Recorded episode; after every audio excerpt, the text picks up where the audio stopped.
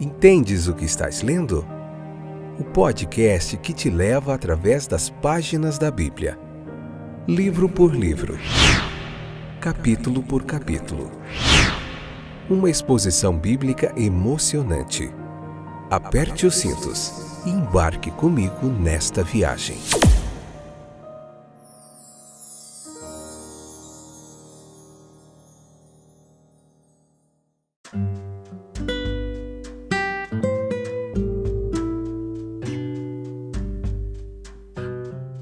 Olá, meus amigos, companheiros, amantes da palavra de Deus, apaixonados pelas escrituras sagradas, assim como eu. Estamos juntos e de volta para continuarmos hoje no Êxodo capítulo 24, a parte 2, episódio 237, terceira temporada. Continuamos a nossa jornada firmes e constantes, sempre avantes. Vamos lá. Eu sou o Fábio e esse é mais um episódio do nosso podcast Entendes o que estás lendo. Vamos lá aprender mais um pouquinho? Leia o capítulo 24 do livro de Êxodo e vamos lá nessa pregação expositiva aqui, capítulo por capítulo da palavra de Deus. Tem sido um momento muito jóia, de muito aprendizado e é isso aí.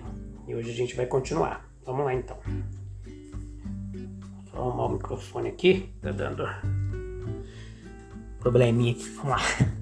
Então vamos lá. Ali estava o altar, que significava a presença de Deus. Ali nós estamos vendo as ordenanças para fazer o altar, o propiciatório, como tudo deveria ser feito. Então, tudo ali significava a presença de Deus. Tinha as colunas, significando as doze tribos, e também o propiciatório, onde o sangue com o princípio de vida, unindo numa gloriosa unidade Jeová e o seu povo. As grandes e lamentáveis diferenças subjacentes não são esquecidas e nem subestimadas. Presta atenção, ó. mas por enquanto elas não são consideradas. A unidade de sentimento parecia ter sido feita para servir a um grande propósito simbólico. Essas pessoas, por ações e por palavras, por essas colunas e pela aceitação do sangue aspergido, elas participavam de um grande ato histórico e declararam que eram o povo de Deus de uma maneira cujas consequências eles poderiam não escapar. Então, as leis que Deus deu ali no Sinai são as leis pelas quais os homens devem viver.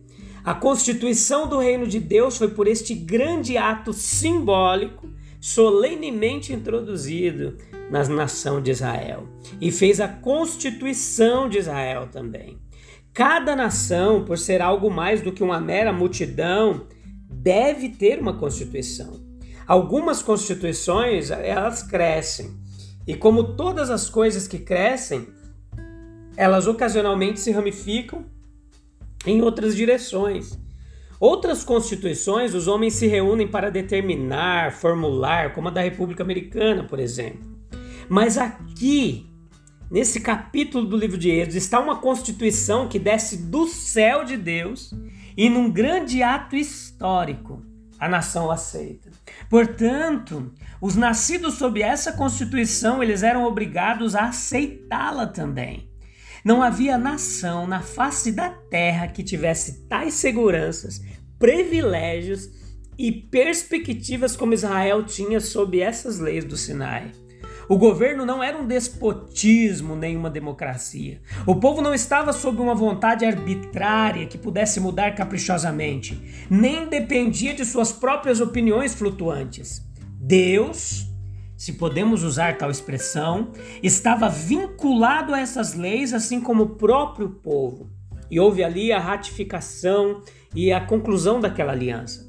Veja que esses versículos, eles contêm o relato da ratificação formal da aliança entre Israel e Jeová. Um evento o mais importante na história da nação para, bem ou para, para o bem ou para o mal, com questões inimagináveis. Uma sombra da melhor aliança que Deus faz agora, a nova aliança com os cristãos. Observe comigo e anote aí no caderninho de dúvidas alguns pontos interessantes aqui desse capítulo que não podemos deixar fugir da nossa compreensão. A racionalidade da aliança, Ele não queria que eles entrassem com pressa. Votos feitos sobre a influência de impressões repentinas, elas não são confiáveis. Uma vez comprometido com seu serviço, Deus nos tratará com devido rigor. Mas Ele não deseja que nos comprometamos até que tenhamos considerado cuidadosamente a natureza do passo que estamos dando e a magnitude das questões envolvidas. Veja isso ilustrado na história da aliança com Israel. A aliança ela foi firmada com uma grande deliberação, ela não foi imposta a Israel. As negociações relacionadas a ela foram intencionalmente prolongadas apenas para que as pessoas tivessem a oportunidade de refletir bem sobre o caráter do compromisso proposto. Perceba que tanto nos eventos do Êxodo como nos milagres do deserto, eles tiveram abundante experiência do caráter do ser com quem se aliaram. Veja que chegados ao Sinai, propostas preliminares foram feitas a eles e uma oportunidade lhes foi dada no início de dizer sim ou não. A aceitação dessas propostas foi seguida pela entrega da lei, que extraiu deles uma nova promessa de fazer o que Deus lhes dissesse. Seguiu-se um intervalo durante o qual Moisés estava na montanha, e ao descer ele recita para eles todas as palavras do Senhor e todos os julgamentos referentes à lei. E mais uma vez, aquele povo promete obediência total. Mesmo assim, o assunto é permitido até pela manhã, quando Moisés aparece com um livro escrito em sua mão e eles são perguntados finalmente se eles aderem ao que disseram. Maiores precauções contra o comprometimento precipitado dificilmente poderiam ter sido tomadas. Após aquelas instruções cuidadosas, esforços foram tomados para informar o povo sobre os termos do pacto ou da aliança, antes de pedir-lhes para entrar nela. A lei foi proferida pela própria voz de Deus.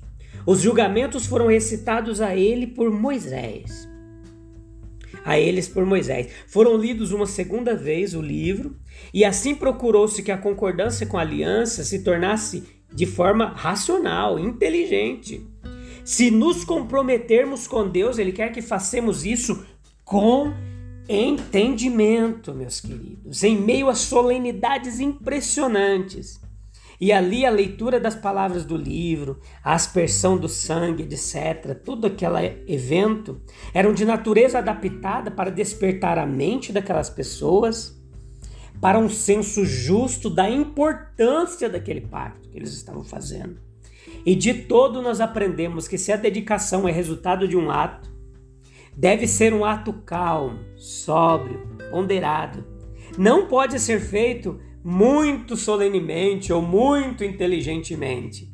Nossa vida é cristã, nossa vida espiritual também precisa ser estabelecida sobre uma base racional a obrigação daquela aliança, o núcleo daquela transação é a promessa do povo.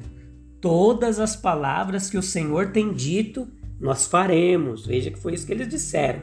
Tudo que o Senhor tem dito, faremos e obedeceremos.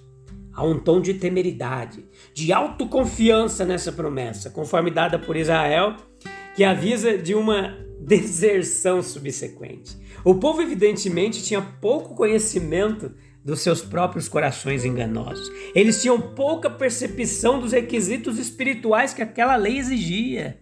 Eles não aprenderam a desconfiar de si mesmos. Sua entrega à vontade divina não foi completa ou de todo o coração. Permanece verdade, no entanto, que a entrega da vontade a Deus, no espírito de obediência, é uma condição indispensável para ser recebido em uma aliança com Ele. A ideia do servo de Deus só está completa quando aquele que está ligado a Deus também se liga à vontade de Deus, seguindo a Deus perfeitamente. Isso é tão verdadeiro para o Evangelho quanto era para a lei. A vontade obediente está implícita na fé. O fim contemplado na salvação é a obediência. Somos libertos do pecado para nos tornarmos servos da justiça. Paulo escreveu aos Romanos isso. O reconhecimento disso, a aceitação da obrigação está envolvido na conversão, na fé salvadora, no novo nascimento, na vinda de Cristo ou qualquer outra coisa que possamos expressar a mudança da morte para a vida. Se não falamos mais da promessa de obediência como vínculo dessa aliança, é apenas porque o que o Evangelho exige, principalmente de nós, que é fé, é, que é essa fé, ela vai mais fundo do que tal promessa, enquanto implicitamente a contém. O objeto da confiança é, espiritual é, em última análise, o próprio Deus e no Evangelho, Cristo, como enviado de Deus para ser o Salvador do mundo. Tal confiança invariavelmente envolve a entrega da vontade a Deus e é em seu lado prático a energia de santidade. O verdadeiro cristão é necessariamente um fazedor da vontade de Deus, porque como Tiago escreveu, a fé sem obras, ela está morta. É, no entanto, bom que esse elemento implícito na fé também possa se tornar implícito em distintos atos de consagração ou de autodedicação a Deus. Isso nos aproxima muito do que temos nessa aliança com Israel. Veja comigo o seguinte: aquela cerimônia ali do pacto. Moisés edificou um altar debaixo do monte e doze colunas, segundo as doze tribos de Israel. Acompanhe comigo. Depois, os jovens de sua designação sacrificaram holocaustos e ofertas pacíficas ao Senhor. O sangue dos animais sacrificados era dividido, metade era colocada em bacias e metade era aspergida sobre o altar.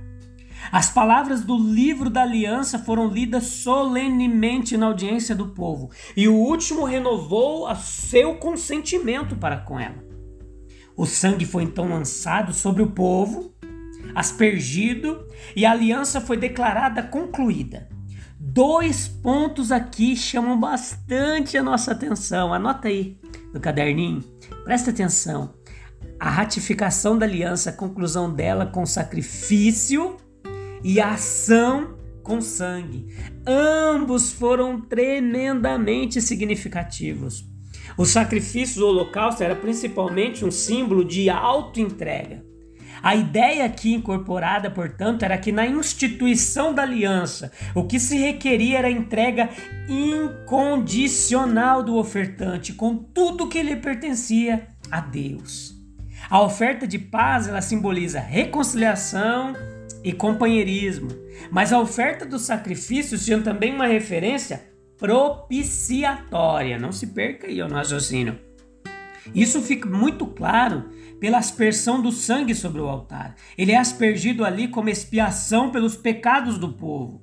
Foi pelo sangue da propiciação que a paz foi feita, que a reconciliação foi realizada. Isso nos ensina várias coisas para nós. Isso nos mostra que Israel era visto por Deus como pecador, que não foi por motivos legais, mas como um ato de graça, que eles estavam sendo admitidos na aliança, que a aliança incorporou a graça, bem como a lei, e esse Deus lidaria graciosamente com Israel. Se eles sinceramente se esforçassem para guardar sua lei, apesar de muitos defeitos e falhas, que sua atitude sob a lei ao buscar cumprir sua justiça, deve ser espiritual, não legal. Isto é, eles devem tirar os seus motivos, seu encorajamento e a sua esperança não do pensamento de sua autossuficiência para guardar a lei, ou da ideia de que eles estavam realmente guardando de maneira legal para lhes dar direito à bênção, mas da convicção, da misericórdia de Deus para com eles, que como era, o fundamento de sua existência nacional, assim foi o verdadeiro fundamento de sua posição o tempo todo. A aspersão do sangue sobre as pessoas, o único sangue que é aspergido sobre o altar e sobre o povo, e não é aspergido sobre o povo. Veja que até que seja apresentado e aceito no altar, só depois ele foi aspergido sobre o povo, foi aplicado ao povo. O sangue tinha o efeito de purificá-lo formalmente do pecado e consagrá-lo ao serviço de Deus. Deus depois os reivindicou como a sua propriedade especial. A vida redimida é dele.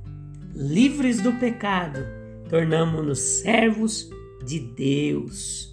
Fantástico. Adorado seja o nome de Jesus Cristo.